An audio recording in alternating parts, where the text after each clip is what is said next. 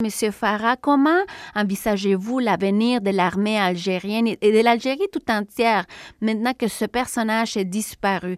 Est-ce qu'il laisse un vide, un grand vide, ou son temps était de toute manière révolu? Écoutez, l'armée nationale populaire euh, d'Algérie est une armée structurée, une institution forte qui, euh, je pense, saura dépasser le décès aujourd'hui de son chef qui est euh, Ahmed Gaïd Salah. Donc euh, il y aura certainement des changements, des changements au niveau de l'état-major, bien sûr au niveau de son commandement, mais aussi des différentes composantes de ce dernier.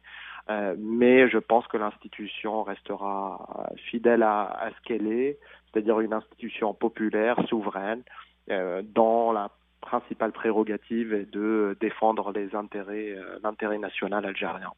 Durant sa cérémonie d'investiture, le nouveau président Abdelmajid Tebboune a élevé le général Gaïd Salah à la dignité de Sadr euh, dans l'Ordre national du mérite, qui est euh, la plus haute distinction de cet ordre-là.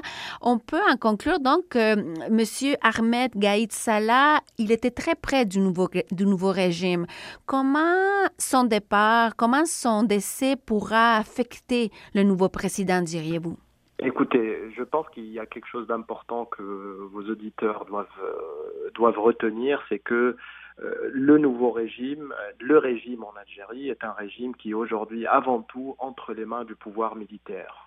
Et donc la désignation du président d'État euh, Abdelmajid Tebboune par une, mascarade électorale illégitime que, que la majorité du peuple algérien a rejeté le 12 décembre dernier s'inscrit dans une, dans une stratégie globale que euh, le haut commandement de l'armée a mis en place pour désigner un nouveau représentant civil à, cette, euh, à ce pouvoir militaire. Et donc en réalité, euh, la désignation, plutôt le, oui, la désignation de, de, de, la distinction, pardon, d'Ahmed Gaïd Salah avec la Sadr est, d'une certaine façon vue comme une récompense euh, par le nouveau représentant civil du régime à un homme euh, vieillissant qui a fait tout pour rejeter les revendications principales du peuple algérien, qui était le refus de ces élections et plutôt la construction d'un régime démocratique et d'un État de droit par une période de transition euh, durant laquelle un nouveau régime politique légitime euh, pourrait prendre le pouvoir. Raouf Farah, les actions, les décisions et le pouvoir de M. Ahmed Gaïd Salah ont été contestés par les manifestants anti-régime en Algérie. Personne ne souhaite la mort de personne, mais est-ce que c'est une bonne nouvelle pour eux, pour le mouvement, enfin pour les manifestants et pour le mouvement de la société civile algérienne actuellement? Je ne pense pas que ce soit une bonne ou une mauvaise nouvelle. Le mouvement populaire est toujours dans la continuité. Rien n'a changé pour ce dernier. Euh, les objectifs de la révolution du 22 février sont toujours les mêmes. La méthode restera la même, c'est-à-dire la silmia, donc le pacifisme, jusqu'à ce que euh, ce régime tombe et qu'un nouveau régime euh, démocratique arrive au pouvoir. Maintenant, je pense que le décès d'Ahmed Gaïd Salah va redistribuer les cartes au niveau de l'état-major. Aujourd'hui, nous avons assisté à la désignation d'un de, de Monsieur Shengriha euh, comme, euh, comme commandant par intérim, euh, comme chef par intérim de, l'armée nationale populaire. Va-t-il s'aligner sur les positions du mouvement populaire ou va-t-il poursuivre la démarche qu'avait entamée son prédécesseur Ahmed Gaïd Salah?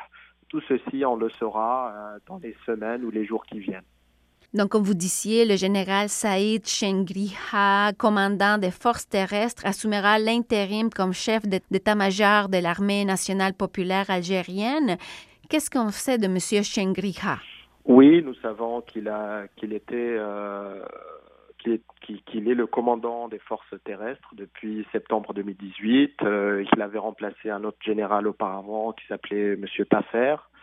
Euh, il a aussi été commandant euh, de la troisième région militaire, une région assez sensible dans le sud-ouest de, l'Algérie.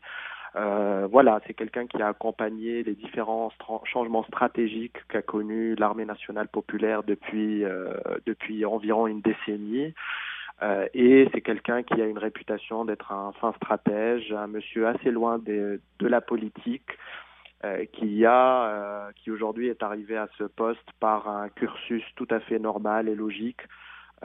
donc on verra bien. Tout ceci semble de bon augure mais euh, il reste que c'est quelqu'un qui, fait partie de l'état-major depuis un, un, petit moment, euh, qui est assez vieux, euh, il a 75 ans. Va-t-il être à l'écoute de la rue algérienne? Va-t-il tenter de construire une alternative politique parce que comme je le dis encore une fois et je le répète à vos auditeurs, le vrai pouvoir politique en Algérie est détenu par les militaires et non par sa façade civile. Tout ceci reste des questions ouvertes et on en saura davantage dans les prochaines, euh, les prochaines semaines.